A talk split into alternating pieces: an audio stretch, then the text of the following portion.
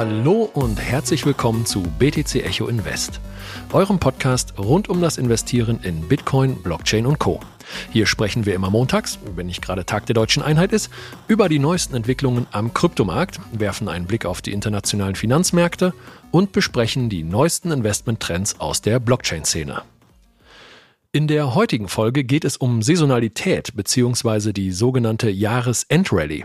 Was ist da dran? Ist diese Jahresendrallye begründet oder ein Mythos? Gibt es sie auch am Kryptomarkt? Und macht diese Statistik in dem aktuellen makroökonomischen Umfeld überhaupt noch Sinn? Darüber hinaus werfen wir einen Blick auf die jüngst angestiegene Korrelation von Bitcoin und Gold und setzen diese in den Kontext der aktuellen Turbulenzen am Währungsmarkt. Heute ist Montag, der 10.10.2022. Mein Name ist Peter Büscher und bei mir ist BTC Echo Marktexperte Stefan Lübeck. Stefan, alte Charthaubitze, du bist zurück von der World of Trading Messe. Wie war's? Äh, ja, ich bin ja doch froh, wieder in Berlin zu sein. An sich war es eine sehr schöne Messe, nur äh, ja, das, das Nachbeben bei mir persönlich war dann eine positive Corona-Erkrankung. Insofern konnten wir letzten Wochen in, letzte Woche auch nicht senden, nicht nur bedingt durch den 3. Oktober, sondern auch tatsächlich, weil es mich ein wenig dahingerafft hat. Aber jetzt bin ich wieder voller Tatendrang dabei. Dementsprechend lass mal direkt losstarten. Auf jeden Fall. Wunderbar, dass du wieder fit bist. Bevor es losgeht, wie immer der Hinweis, dieser Podcast stellt keine Anlageberatung dar, sondern spiegelt lediglich unsere persönlichen Meinungen wider. BTC Echo haftet weder für Verluste aus euren Trades, noch werden wir an Gewinnen beteiligt. Und nun geht's endlich los. Starten wir wie immer zuerst mit einem kurzen Marktupdate. Seit dem letzten Podcast am 26.09. hat Bitcoin sich eher seitwärts bewegt. Es gab zwar Ausschläge nach oben und unten, aber aktuell stehen wir gerade einmal 3,4 Prozent oder knapp 637 US-Dollar höher. Die Gesamtmarktkapitalisierung ist auch nur um 1,2 Prozent gestiegen. Das heißt zwangsläufig, dass auch die Bitcoin-Dominanz raufgegangen sein muss. Und zwar ist sie das von 40,5 auf 41,2 Prozent. Stefan, du guckst aber gar nicht mehr so stark auf die BTC-Dominanz. Für dich ist etwas ganz anderes interessant. Ähm, korrekt, Peter. Ähm, also es ist tatsächlich so, das hatten wir, glaube ich, auch schon mal angesprochen, dass die Bitcoin-Dominanz ist übergeordnet sicherlich wichtig, weiterhin, um zu schauen, wie steht's mit der Leitwährung im Verhältnis zu allen anderen. Ähm, ich schaue aber im tagtäglichen Business sozusagen, habe ich mir ja abgewöhnt, sag ich mal, oder gucke ich nicht mehr auf die Bitcoin-Dominanz, weil ob sie nun 40,5, 40,2 oder 40,9 Prozent beträgt, ist mal relativ. Ja. Ähm, für mich ist da tatsächlich wichtiger mittlerweile, wie sind Investoren bereit oder sind Investoren aktuell bereit, in den Markt zu gehen oder stehen sie an der Seitenlinie? Wie gucke ich mir das an? Ich gucke auf die das Market Cap äh, des USDT, also des äh, des Tether USD Tethers ähm, als wichtigster Stablecoin im Crypto-Space. Und da kann man bei TradingView ganz einfach schauen, nimmt die Dominanz vom USDT zu oder nimmt sie ab? Nimmt sie zu, bedeutet das, die Leute gehen tendenziell aus dem Markt raus an die Seitenlinie und beobachten erstmal. Äh, verringert sich die USDT-Dominanz, bedeutet das, die Leute sind wieder zurück im Markt und wollen Geld investieren. Ja, spannend. Vielen Dank dir, Stefan. Und ob die Leute investieren, was sie investieren, zu den Kurszielen von Bitcoin kommen wir wie immer am Ende der Sendung. Widmen wir uns als erstes einmal der gestiegenen Korrelation von Bitcoin zu Gold. Die befindet sich auf einem 12-Monats-Hoch und ist gerade knapp über die 0,3 gestiegen. Und Bitcoin wird ja so als Digi zumindest, ja, es wird als digitales Gold bezeichnet, hat dieses, hat diesen Zweck aber eigentlich noch nie so richtig erfüllt, beziehungsweise hat sich nie wirklich mit, nie wirklich an Gold gekoppelt. Die waren nie wirklich korreliert, die beiden. Und jetzt auf einmal dieses zwölf Monats hoch. Was ist denn da passiert, Stefan, dass da so eine gestiegene Korrelation herrscht? Ähm, ja, ich glaube tatsächlich, die Leute erkennen mittlerweile, dass ähm, die Sicherheit ihres ihrer Vierradwährung dann doch nicht mehr so äh, sicher ist wie immer äh, hinlänglich gedacht.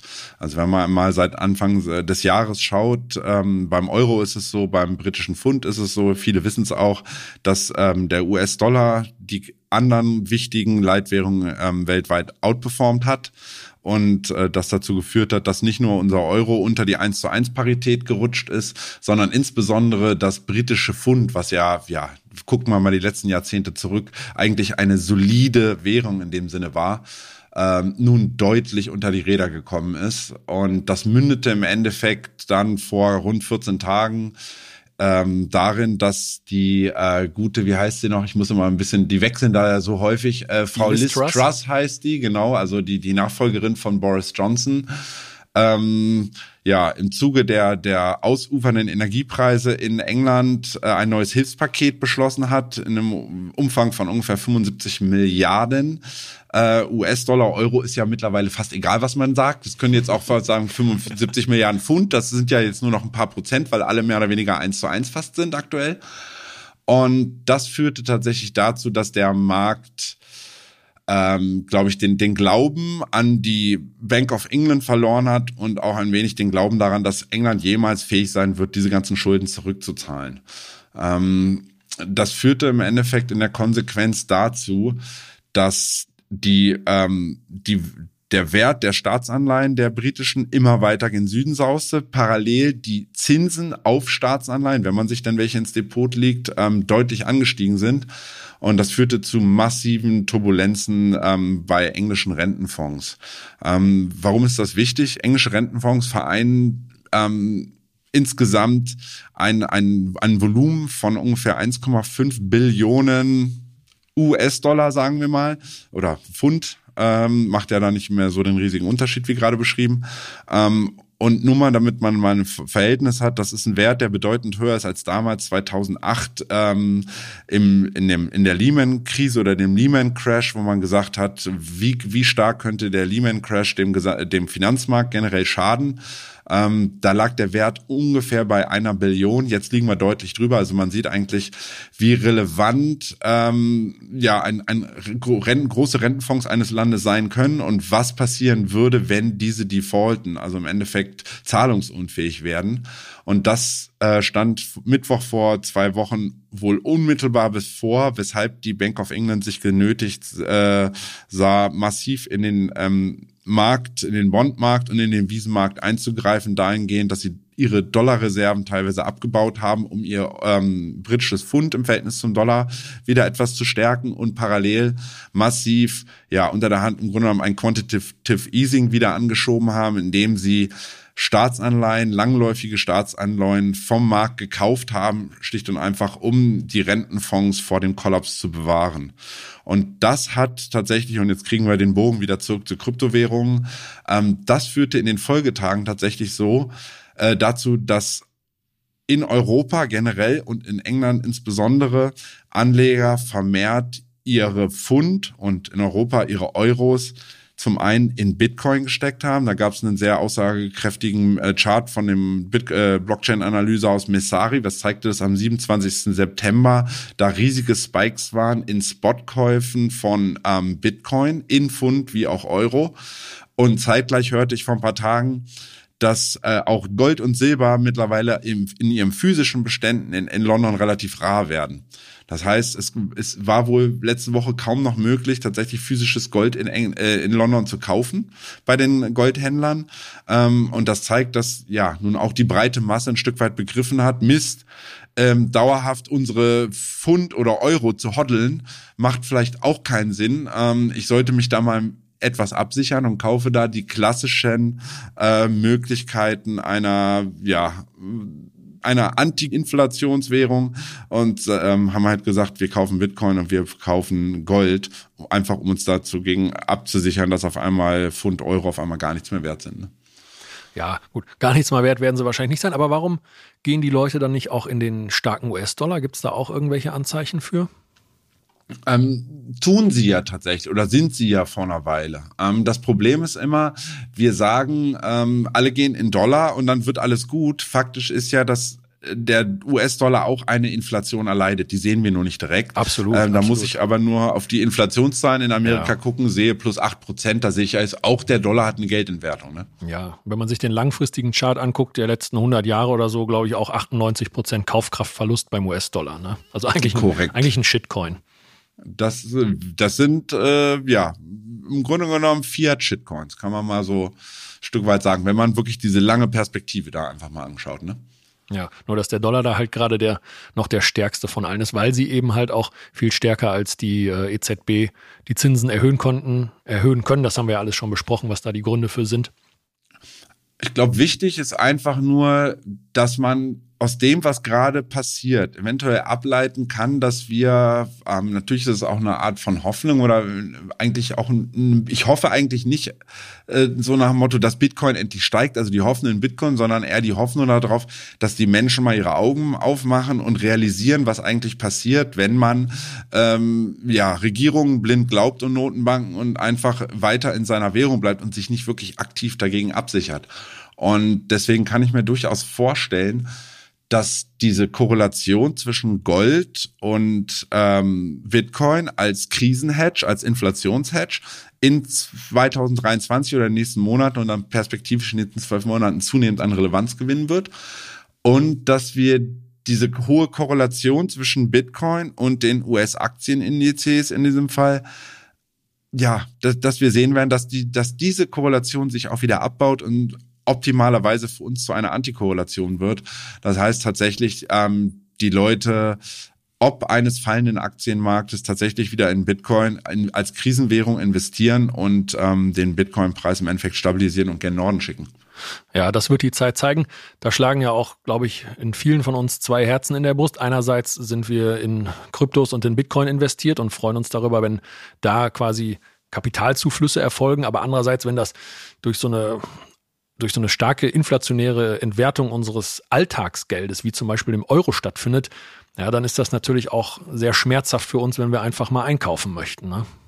Hm, klar, sieht jeder von uns aktuell, weshalb man sich ja tatsächlich, ich sage mehr denn je, muss man momentan in so einen Phasen wirklich aktiv überlegen, wie man sein Geld investiert und wie man eventuell auch Absicherungsmaßnahmen trifft, um dieser Geldentwertung zumindest partiell zu entfliehen und nicht einfach sagen, Augen zu und durch, ich schaue jetzt einfach mal nicht mehr und mein Euro ist ja, 10 Euro sind nach wie vor 10 Euro. Ähm, ja, das Papier, da steht nach wie vor 10 Euro drauf, ob es den Wert dann mittellangfristig behält, steht auf einem anderen Papier. Ne? Absolut. Ja, danke dir dafür die Einblicke. Jetzt kommen wir aber zu unserem Hauptthema. Und zwar geht es um die Saisonalität und einer möglichen Jahresendrallye. Aber einmal vorweg, was bedeutet überhaupt Saisonalität? Und bei Saisonalität handelt es sich um statistische Wahrscheinlichkeiten innerhalb eines Kalenderjahres und auch auf bestimmte Zeitreihen bezogen, also zum Beispiel auf Wochen, Monate und Quartale. Und da ergeben sich durch die Betrachtung der Vergangenheit bestimmte Werte. Also zum Beispiel spricht man ja immer vom Sommerloch an den Aktienmärkten und hier ist aus der Erfahrung heraus eher mit sinkenden Kursen zu rechnen, woraus auch der Börsenspruch Sell in May and go away, but remember to come back in September resultiert. Und ähm, wir hatten, glaube ich, schon mal darüber gesprochen, dass der September vielleicht gar nicht so der beste Monat ist, um dann wirklich zurückzukommen. Und wenn dann eher die letzten Tage im September, das hatten wir, glaube ich, in einer der vorigen äh, Invest-Podcasts besprochen. Und die Saisonalität in den konventionellen Indizes, die ist ja sehr gut erforscht. Hier gibt es ja über 100 Jahre Daten an Erfahrung. Und da ist oft von einer Jahresendrallye die Rede. Stefan, was hältst du von einer Jahresendrallye? Äh, ja, der Begriff Jahresendrallye ist, glaube ich, der geistert schon seit Ewigkeiten äh, durch Foren, durch Zeitschriften und wird immer irgendwie wieder genannt. Auch die Massenmedien greifen ihn gerne mal auf. Ähm, ich muss das ganz klar differenzieren. Es gibt in diesem Sinne nicht die Jahresendrallye und die Jahresendrallye ist dann im Endeffekt eine Rallye, aber eine äh, mehr oder weniger eine Bärenrallye gen Süden. Ähm, Fakt ist, man muss da zuerst einmal ganz klar unterscheiden zwischen einer Herbstrallye, die, glaube ich, meiner Meinung nach viele Leute synonym mit dieser Jahresendrallye äh, nutzen und diesem Begriff. Und der klassischen Weihnachtsrallye. Was, ähm, wieso differenziere ich da? Was bedeutet das eigentlich? Ähm, und zwar ist es statistisch gesehen so, dass eine Herbstrallye, die, die wir jetzt auch aktuell eigentlich sehen, die im Grunde in der letzten, in der Vorwoche mit dem starken Montag, Dienstag, Mittwoch äh, ein Stück weit startete und dann zwar ein bisschen zum Erliegen kam. Nichtsdestotrotz reden wir von einer Herbstrallye statistisch gesehen, dass die im Oktober, Anfang Oktober beginnt und spätestens so ungefähr in der ersten, am Ende der ersten Novemberwoche wieder endet. Ja, das, das ist das, was ich gerade im September ansprach. Ne? Also direkt zum 1.9. in die Märkte rein ist statistisch gesehen keine so gute Idee. Denn wir haben ja auch so signifikante All-Time-Lows, oder hattest du das? Du hattest mir da einen Chart geschickt, der die signifikanten Lows im November markiert immer, ne? Nee, im Oktober tatsächlich. Ach, Entschuldigung, äh, die, Oktober, Mak ja, Oktober, die, ja. die Makro-Lows, genau. Die hatten wir ja schon mal angesprochen. Im S&P 500 ist es so, dass wenn wir ähm, deutliche sozusagen Abverkäufe sehen über, über, ein, über ein Jahr, ähm, über ein Kalenderjahr, ist es nicht selten so, dass dieser Abverkauf im Oktober, Anfang Oktober optimalerweise bottomt, also im Grunde genommen seinen Boden sieht und von dort aus erstmal eine Gegenbewegung startet. Das ist auch absolut inline, also deckt sich absolut mit dieser Denke einer Herbstrallye, dieser statistischen Herbstrallye, die wir über den Oktober sehen bis, ja, Anfang, Mitte November spätestens und die endet dann aber auch wieder. Ja. Und dann ist es tatsächlich Makro-Low ja. sagtest du gerade, ne? Das äh, genau. was definiert ein Makro-Low? Ein Makro-Low definiert ähm, das Tief in einem 18 Monats Zeitraum und das fällt statistisch gesehen am häufigsten, mit Abstand am häufigsten halt in den Oktober, ne? Genau, so sieht das aus. Ähm, da haben, hatte ich dir ja diese, diese, ähm, die, den Graphen dazu gezeigt, den hatte ich auch Jan letztens mal gezeigt. Insofern gehen wir jetzt einfach mal davon aus, aktuell, wir sehen ja auch eine, eine, eine gewisse Art von Erholung, hatten wir ja letzte Woche, die wurde zwar zwischenzeitlich wieder abverkauft erstmal, aber wir sehen zumindest, da, die Bullen leben noch, sage ich einfach mal. ja. Da geht auch irgendwie noch mal was nach oben. Und ähm, jetzt ist es so, zurückzukommen auf diese Differenzierung Herbst versus Weihnachtsrallye. Ähm, die Weihnachtsrallye, also wenn wir jetzt einfach mal sagen, die Herbstrallye ist die Anfang Oktober bis in die ja, zweite Novemberwoche meinetwegen.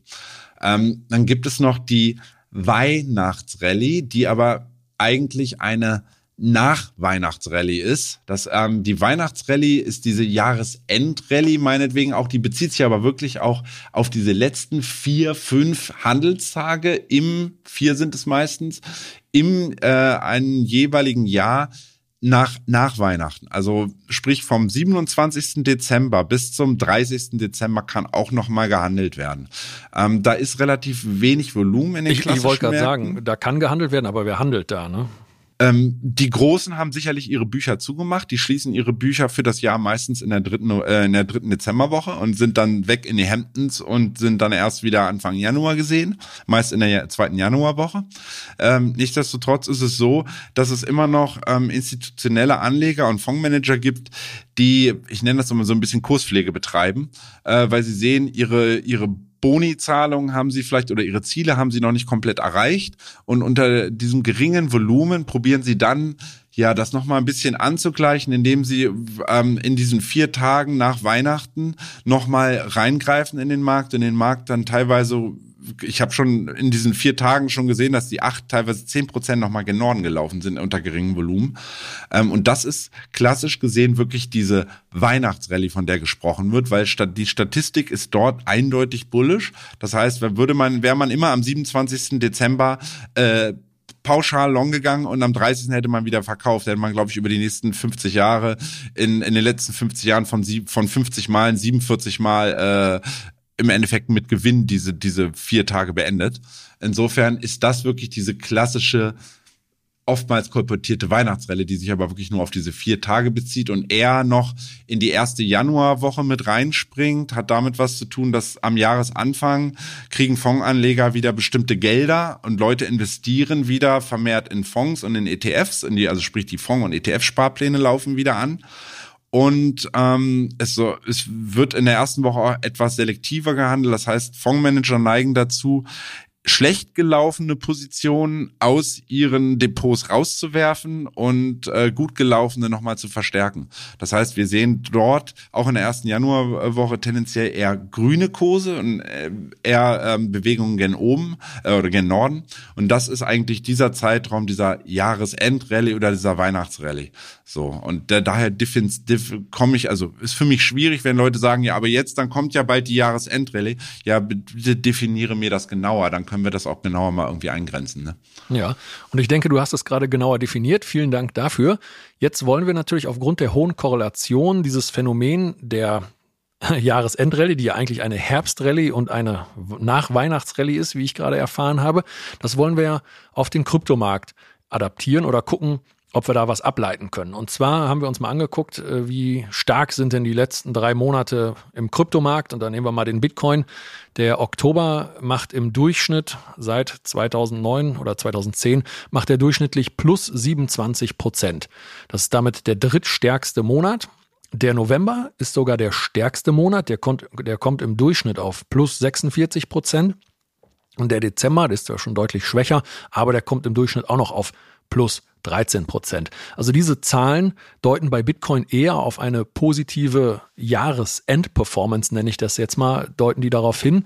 Aber es gibt halt auch Ausnahmen. Und zwar die Jahre 2014, 2018 und 2019. Da gibt es in den letzten drei Monaten, Oktober bis, bis Dezember, eine negative Performance. Und zwar 2014 hat er von Oktober bis Dezember minus 15 Prozent gemacht, der Bitcoin. Oktober bis Dezember 2018 sogar minus 40. Das sind natürlich auch die beiden Jahre der Bärenmärkte gewesen. 2019 äh, gab es von Oktober bis Dezember aber auch noch minus 12 Prozent.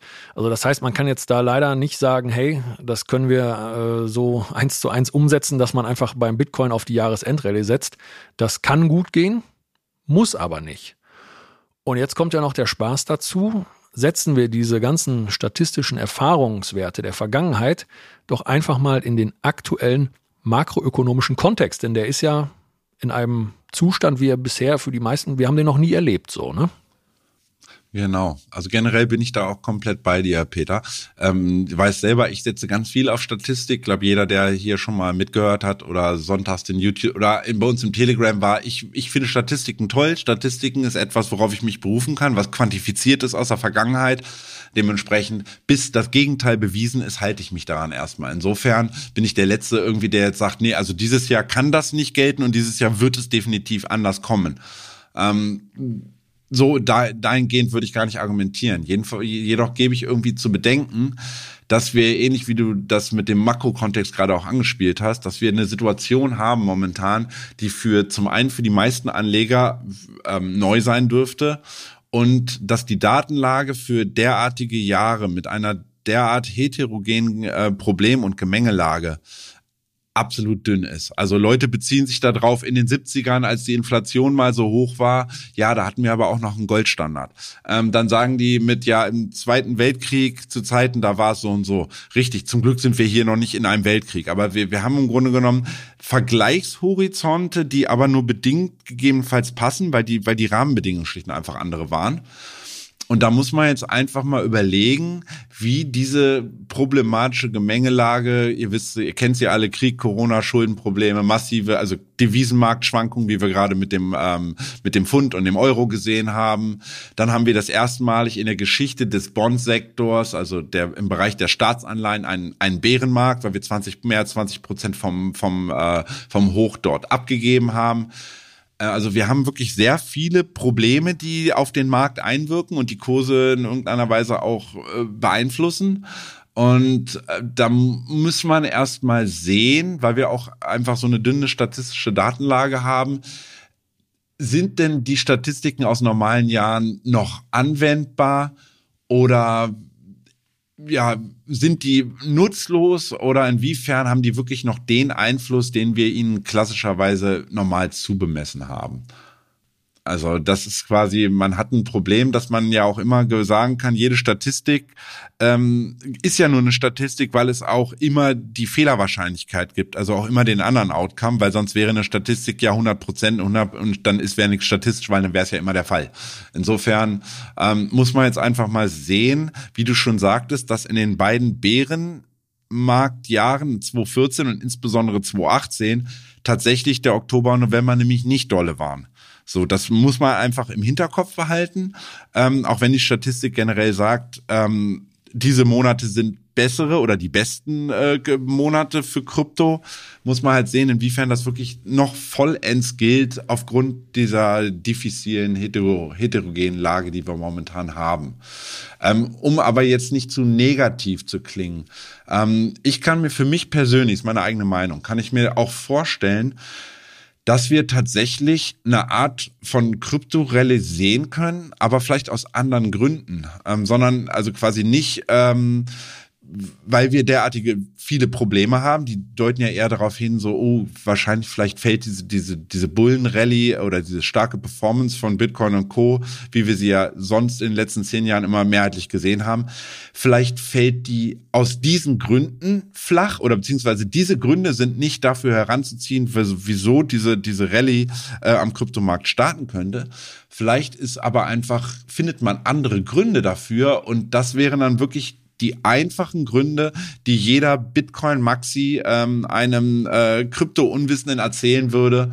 Und zwar, dass Bitcoin nun mal einen intrinsischen Wert hat, der ja nicht ähm, das Problem der Inflation hat. Klar, wir haben jetzt über die nächsten 80 Jahre meinetwegen eine Inflation von, was wären das, ungefähr 10 Prozent, aber das ist einfach vernachlässigbar, weil ja, wir genau. haben nun mal 19 ja. Millionen Bitcoin haben wir gemeint, ja. 21 haben wir, zwei es sind ist noch Inflation, offen. aber es ist, ist in korrekter Weise eine Disinflation, weil die Inflation immer weiter abnimmt und im Jahr 2140 ist dann Schluss mit Inflation bei Bitcoin. Korrekt du hast das richtige Wort, was mir gerade entfallen war, äh, passiert mir auch mal, nochmal gerade angebracht. Insofern ähm, ist die so so gering, das heißt, die ist einfach mal vernachlässigbar. Und ähm, wenn ich sehe, wie Leute ähm, wirklich massiv Geld verlieren, indem sie im britischen Pfund zum Beispiel äh, ja ihr, ihr Geld in Fiat einfach behalten und jetzt ist in scheinbar in Teilen der Bevölkerung Klick im Kopf gemacht hat, zu sehen, ich glaube, die Lage könnte noch schlimmer werden. Und äh, hat unsere eigene Notenbank wirklich das Ruder wirklich noch fest in der Hand oder sind die selber schon Passagier? Und ähm, in dieser Denke kann ich mir zunehmend vorstellen, dass Leute sagen, ich pack sukzessive auch mein, meine Fiat-Bestände an Pfund oder wir in, im Euroraum in Euro, zumindest zu einem gewissen Prozentsatz in Bitcoin, ähm, einfach aufgrund ja, dem Werterhaltsmöglichkeit äh, von Bitcoin, in diesem Fall ja, das Art digitale Gold, was dann zum Tragen kommen könnte. Ja, ja, das ist dann natürlich in der Tat das klassische Bitcoin-Narrativ und das würde uns als Investoren, die da long sind, natürlich zugutekommen. Wäre schön, wenn das äh, einer der Gründe wäre. Ja, ähm, ja. Ich würde, glaube ich, noch so einen abschließenden Satz, aber was ich besprochen Mir ist aufgefallen, dass ähm, man muss immer so ein bisschen die Newslage angucken. Ich sehe momentan, ich höre einfach viel und probiere im Grunde zu interpretieren, ist da gerade viel drüber geredet worden, ist da wenig drüber geredet worden, warum wurde viel oder warum wurde wenig drüber geredet. Ähm, ich sehe, dass Krypto momentan sehr wenig thematisiert wird. Also irgendwie, die, es gibt die Leute, die sagen, ja, die Kryptonummer ist durch und das fällt jetzt alles auf Null, weil hatte ja eh alles nie einen Wert und so, wissen wir ja alle. Ja, das ist der übliche ähm, Quatsch, den gibt's seit, seitdem genau, es Bitcoin gibt. Aber ich, ich sehe momentan sehr, sehr wenig Leute darüber reden, ähm, kann Bitcoin in diesem Fall jetzt mal die Alternative sein, weil es einfach begrenzt ist in seiner Menge und wir nun mal sehen, Geldmengenausweitung äh, geht unaufhörlich weiter in England und es werden neue Schulden aufgenommen, um äh, ja irgendwie die Bevölkerung zu unterstützen, damit sie ihre Energiepreise da irgendwie noch bezahlen kann oder ihre ihre ähm, Heizpreise am Ende des Jahres. Ähm, ich sehe aber sozusagen keinen also die, die ganze Diskussion ist, findet gar nicht statt. Und wenn sowas nicht stattfindet, ich aber sehe, dass in diesem Bereich um 19.000 ähm, gibt es ein paar Charts. Wir sollen hier, also ihr seht den Chart nicht, aber es gibt vermehrt Anzeichen dafür, dass größere Wale oder Leute mit größeren Positionen Bitcoin ab 20.000 runter bis 18.000 immer wieder akkumuliert haben, sprich sich eingedeckt haben mit Bitcoin-Beständen, das aber gar nicht groß thematisiert wurde. Wenn sowas aber passiert und nicht angesprochen wird, passiert das ja ja, so ein bisschen, wir probieren etwas, ähm, ohne dass die Öffentlichkeit das so ein bisschen mitkriegt. Warum wird das gemacht? Weil da setzt wohl jemand darauf, dass Bitcoin auch mal nicht nur wie alle sagen, Bitcoin fällt auf 13.000 und Bitcoin ist noch nicht mal das Tief im Bärenmarkt gesehen. Ich sehe niemanden, der sagt, ähm, Bitcoin könnte sich jetzt auch mal auf 30.000 erholen. Oder Bitcoin könnte auch mal diese 40.000 wieder anlaufen. Wir haben nun mal ein volatiles Asset, was in beide Richtungen volatil sein kann. Und ich sehe im Hintergrund, ist da scheinbar eine Nachfrage. Leute switchen von ihren schwachen Fiat-Währungen in Bitcoin. Das wird aber zumindest mal in den Massenmedien null thematisiert. Und wenn so etwas nicht thematisiert wird, dann fühle ich mich eigentlich immer ganz gut in diesen Assets, da mal Bestände aufzubauen. Weil wenn das erst thematisiert wird in den Massenmedien, dann ist die, dann ist der Fuchs meistens schon einmal durchs Dorf gelaufen und äh, die Kurse durch, sind genau. schon gestiegen. Ja, Bitcoin auf dem Spiegelcover, ich erinnere mich noch, 2017 war, glaube ich, am 16. Dezember, ja, und ich glaube, das war auch so ziemlich das damalige All-Time-High. Ja, Richtig. danke dir, Stefan, für diese Insights. Damit sind wir nämlich auch schon fast am Ende der heutigen Folge angelangt. Bevor wir aber die Aufnahme beenden, wie immer noch der Ausblick auf die kommenden sieben Tage. Da gibt's ein ganz spannendes Highlight, Stefan. Was ist in der nächsten Woche wichtig?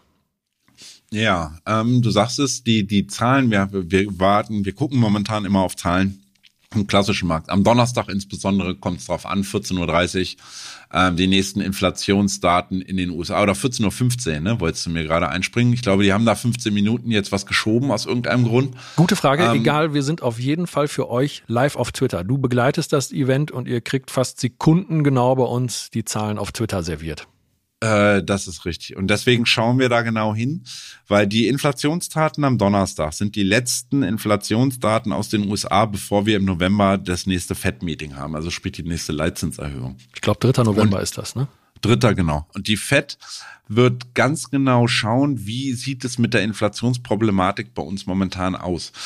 Wird die weiterhin stärker steigen oder steigt die nochmal, so wie im letzten Monat, dann doch wieder oder fällt die weniger, andersrum gesagt, fällt die weniger zurück, als alle erhofft haben? Und sie hält sich stabil über dieser Schwelle von acht Prozent, geht gegebenenfalls nochmal wieder gern achteinhalb Prozent, ähm, ist das natürlich ein Grund für die FED, zu sagen, wir müssen die Zinsen brachial, komme was wolle, weiter hochziehen, um diese Inflation, um ihren Mandat ähm, zu erfüllen und diese Inflation einzu, ja, im Grunde genommen so unter Kontrolle zu bekommen, indem man die Zinsen massiv weiter erhöht. Unter der Prämisse, dass man jetzt aber mal sagen könnte, dass wir ähm, das Gegenteil sehen, also tatsächlich die Inflation etwas zurückkommt, kann, wäre das, würde das gleichsam bedeuten, die FED äh, muss eventuell gar nicht so stark ran und ähm, das dürfte als Gegenreaktion, also als Erstreaktion im Markt erstmal bedeuten, dass die Leute sagen, okay, ähm, wir können wieder etwas mehr in Risiko gehen, weil vielleicht haben wir Peak Inflation, also sprich den Hochpunkt der Inflation schon gesehen. Das sind alles so eine Sachen, die am Donnerstag da enorm wichtig werden. Und ähm, warum ist das bei Bitcoin? Und das finde ich auch extrem interessant. Da hatten wir vorhin auch drüber gesprochen.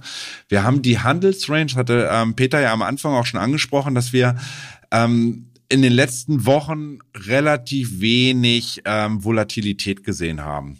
So, das heißt, wir haben eine Verengung der Handelsrange bei Bitcoin in den letzten drei, vier Wochen gesehen. Was passiert klassischerweise nach einer Range-Verengung? Ähm, wenn erstmal ein Ausbruch aus dieser besagten Range kommt, kommt es meist zu einer Range-Erweiterung, einer sogenannten Range-Expansion. Das heißt, aus weniger Volatilität wird dann erstmal wieder ein Anstieg der Volatilität. Und diese kann optimalerweise, insbesondere wenn wir mal eine positive Überraschung sehen, also Inflationszahlen fallen stärker als erwartet, Bitcoin schiebt nach oben raus, ähm, kann, führt nicht selten einen Ausbruch aus einer Seitwärtsphase ähm, zu einer, ja, in einem Sprung in eine neue Trendphase. Äh, in diesem Fall dann nicht mehr der Seitwärtstrend, sondern wir kriegen dann wirklich wieder eine Bewegung, eine Trendbewegung, wahlweise gen Norden oder gen Süden. In diesem Fall für uns optimalerweise gen Norden.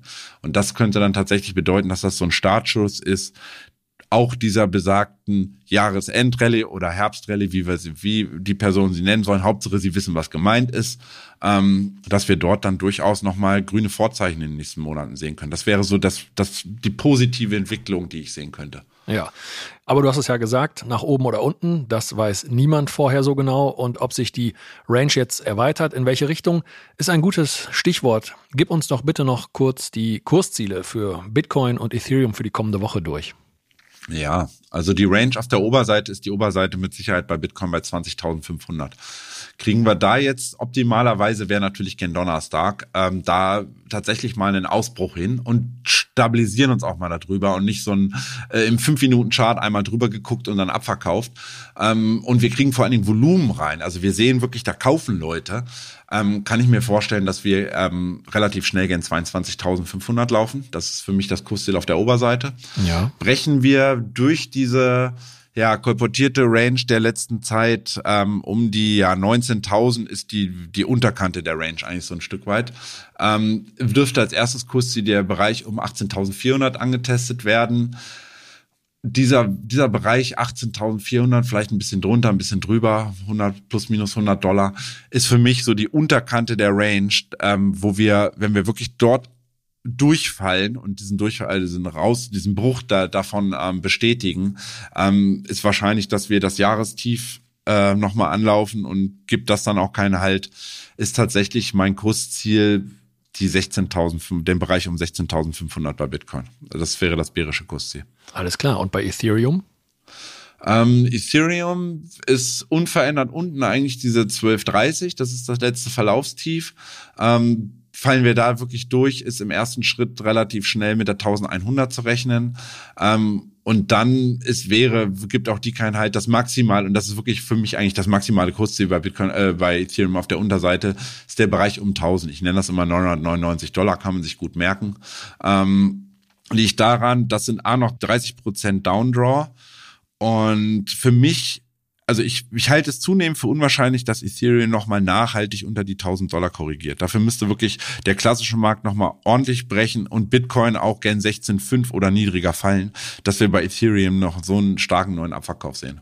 Das ist meiner Meinung nach, ich, Ethereum performt gerade gut, auch wenn wir jetzt seit seit The Merge da äh, sozusagen eine Konsolidierung gesehen haben, darf man nicht dran, darf man nicht vergessen, wir stehen 46 Prozent über dem Jahrestief. Wir stehen bei äh, beim DAX oder beim Nasdaq oder wo auch immer stehen wir zwei drei Prozent über dem Jahrestief. Wir stehen aber 46 Prozent bei Ethereum über dem Jahrestief. Das sollte einfach mal zu denken geben und das zeigt, dass der relativ bullisch war in der letzten Zeit im Verhältnis zu den klassischen Indizes. Ähm, deswegen noch kurz die Ziele auf der Oberseite für Ethereum, gehen wir oben bei Ethereum raus und nehmen diesen Bereich um 1360 endgültig nachhaltig raus. Ähm, ist erste relevante Marke definitiv dieser Bereich um 1415, also 1415 Dollar bis 1420 Dollar. Ähm, erobern, erobern wir die auch zurück, ähm, sehe ich als ja, mittelfristig oder Kursziel für die nächsten vielleicht Tage, ein, zwei Wochen, äh, den Bereich um 1550 Dollar. Ähm, da ist ein wichtiger horizontaler Widerstand und das 61er der letzten Kursbewegung. Alles klar. Vielen Dank dir, Stefan. Übrigens gibt es die bullischen und die bearischen Kursziele für die Top 5 Kryptowährungen nach Marktkapitalisierung ab sofort jeden Tag auch frisch in unserem Daily Newsletter. Schaut einfach mal auf btc-echo.de-newsletter vorbei und tragt euch ein. So, das war es dann auch schon wieder für diese Woche. Wir bedanken uns bei euch fürs Zuhören und wenn euch diese Folge gefallen hat, lasst uns wie gesagt gerne eine positive Bewertung auf Spotify, Apple Podcast oder wo auch immer ihr uns gerade hört, da. Wir wünschen euch einen guten Start in die Woche. Ja, auch von mir eine, eine erfolgreiche Handelswoche, ihr Lieben.